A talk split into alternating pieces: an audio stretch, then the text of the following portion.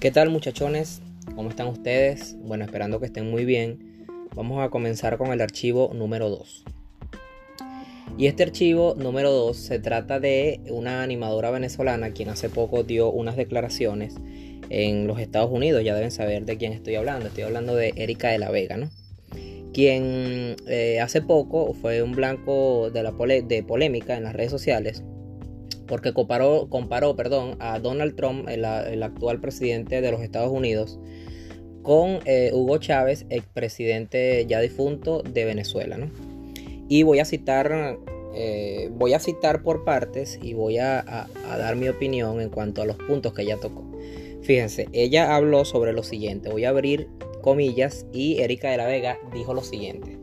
Se parece mucho a Chávez en la manera como habla, en la vejación, en el trato a los inmigrantes, el respeto al ser humano, no, debe ser el respeto, lo que pasa es que acá dice el respeto, el respeto al ser humano y a la prensa.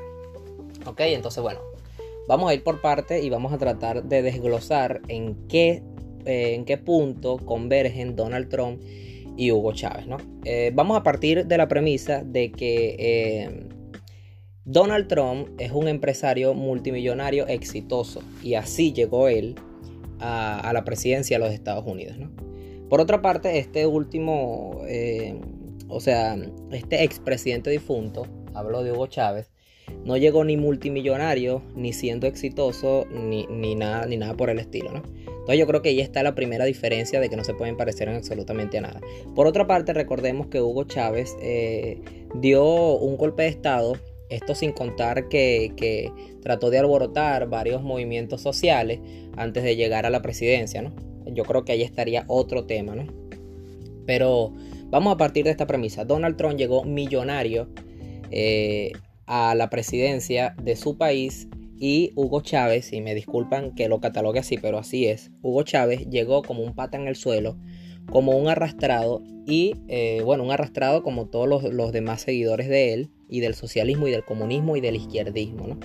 Entonces ahí ya hay una disyuntiva que tú no la puedes, o sea, tú no puedes eh, colocar a esas dos personas en ninguna parte que puedan converger. Ahora, vámonos al tema que dice, em, eh, dice que, en el respeto, en, en, el trato a los inmigrantes.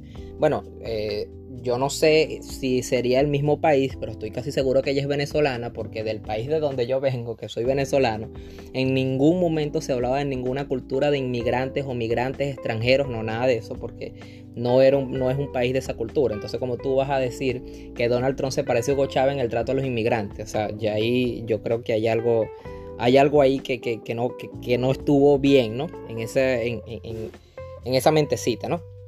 Después luego dice el respeto al ser humano y el respeto a la prensa.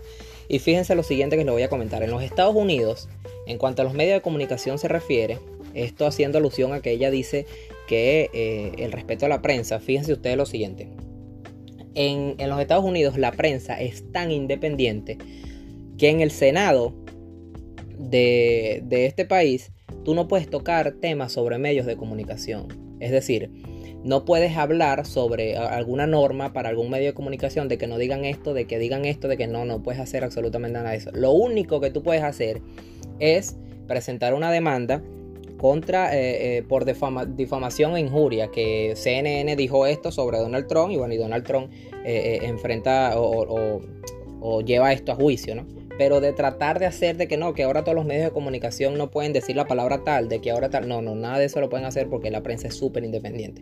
Entonces, entenderán de que en Venezuela no pasaba esto, ¿no? En Venezuela, bueno, incluso, ah, vámonos a los temas actuales. En ningún medio de comunicación puede, puede nombrar al presidente interino de Venezuela, ningún medio de comunicación puede nombrar a Juan Guaidó. Entonces, yo creo que ahí también eh, eh, hay, otro hay otro punto eh, en el que son diametralmente opuestos, tanto como personas, como presidente, como país, como nación, como cultura, ¿ok?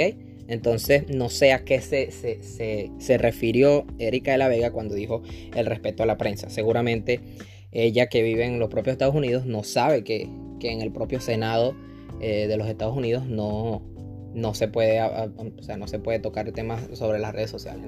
El otro punto em, Y, claro, y no, no, menos importante, es que bueno, ella dijo que, que, ok, le parecía a Biden una opción y tal. Eso está súper chévere. Eh, la verdad, no hay que criticar el tema de que ella quiera votar por Biden y todo lo demás. Lo que sí es que yo creo que cuando vas a, argumentar, eh, o sea, tienes que saber argumentar, porque si dejas algunas lagunas y no eres coherente con lo que estás hablando, eh, bueno, te van a linchar, ¿no? Te van a linchar. Y, disculpen, y bueno, fíjense que ella, para argumentar de que iba a votar por Biden, dijo todas estas cosas de Donald Trump, ¿no? Pero ahora vámonos a la parte de Biden. Vamos a, evaluar a Biden. Fíjense, eh, Biden eh, es un.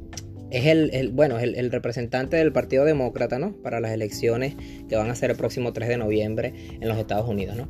Entonces, fíjense, eh, desde que llegó Donald Trump, vamos a hacer aquí una breve reseña, desde que llegó Donald Trump al poder, todos los movimientos de izquierda en el mundo, este, eh, bueno, se han, se han conglomerado, se han, han hecho una, eh, una cofradía, ¿no? Para, para conspirar eh, fuertemente contra Donald Trump. Y para muestra un botón, y es este último año, porque si ustedes se ponen a ver, en este último año han, habido movimientos sociales en, en los Estados Unidos que, que realmente hace mucho tiempo que no se veía. Y le estoy hablando, por ejemplo, un grupo específico como Antifa.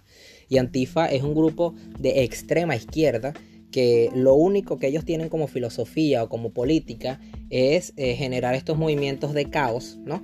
Eh, eh, generar estos movimientos de, anarquismo para, para, desestabilizar el país y bueno, y que ellos se monten en el, en el, en el poder. ¿no? Cuando digo ellos es el Partido Demócrata porque el Partido Demócrata son quienes financian estos grupos irregulares y eh, todos estos movimientos sociales. Aparte, fíjense, hay un, hay un representante del Partido Demócrata que eh, la verdad que si les digo ahora mismo no me voy a acordar y me disculpan. Eh, pueden buscarlo por ahí por internet, algo así como el, el representante del Partido Demócrata que dijo que si Donald Trump seguía en la presidencia, estos movimientos sociales iban a seguir. O sea que se puede tomar fácilmente como una manera de amenaza, porque es como queriendo decir, nosotros los controlamos y si tú sigues ahí vamos a seguir aborotando el país, ¿ok? Entonces yo creo que ahí sería una manera de, leer ese, ese comentario que, él dio, ¿no? Porque aparte, y fíjense, volviendo al tema de Erika de la Vega, Erika de la Vega nunca habló de Antifa, nunca habló del Black Lives Matter, nunca habló de, de los feministas que están haciendo desastres allá, o sea, nunca habló de nada de esto, ¿no? Porque efectivamente este, es público y notorio que, que estos movimientos son financiados por, eh, por los movimientos de izquierda que coquetean en, los Estados Unidos de Norteamérica. Entonces, eh, bueno, yo creo que la verdad estuvo bastante fuera de foco esas declaraciones de Erika de la Vega. Repito, yo no critico el hecho de que ella eh, vaya a votar por Biden, la verdad, que vote quien vote, porque por algo es el país de las libertades, es el país que defiende la democracia, de hecho es uno de los países con la democracia más antigua del mundo. Y eso eh, por algo ha llegado a ser eso, ¿no? Entonces, eh, que ella vote por Biden, la verdad, súper chévere. Pero declaraciones como esa me parece que están bastante desfasadas. Entonces, yo lo que quiero eh, culminar acá es el hecho de que si tú vas a hablar sobre algo, creo que tienes que saber conocerlo eh, eh, conocerlo a fondo, porque si tú dejas algunas lagunas, eh, o sea, no te van a linchar, repito, ¿no? Entonces, el tema es ese, ¿no? ustedes pueden buscarlos por allí para empaparse un poco más del tema y, bueno, y, ver las declaraciones de Erika de la Vega, ¿no? Entonces, yo creo que sería el tema de que tú digas que vas a votar por Biden y ya, porque te gusta más esa opción y listo, ¿no? Pero si tú, si hay dos partes y tú hablas solo mal de una sola parte, estás mintiendo por omisión, porque la otra parte no la estás nombrando ni hablas de las cosas que hace la otra parte, ¿no? Entonces, bueno, muchachos, ese fue el archivo de hoy. Espero que les haya gustado. Bueno, ya saben, arroba Gutiérrez Gus, terminado en T en Instagram. Eh, por ahí voy a subir el post referente a esto y espero sus opiniones. Que tengan feliz tarde y nos vemos en una próxima ocasión.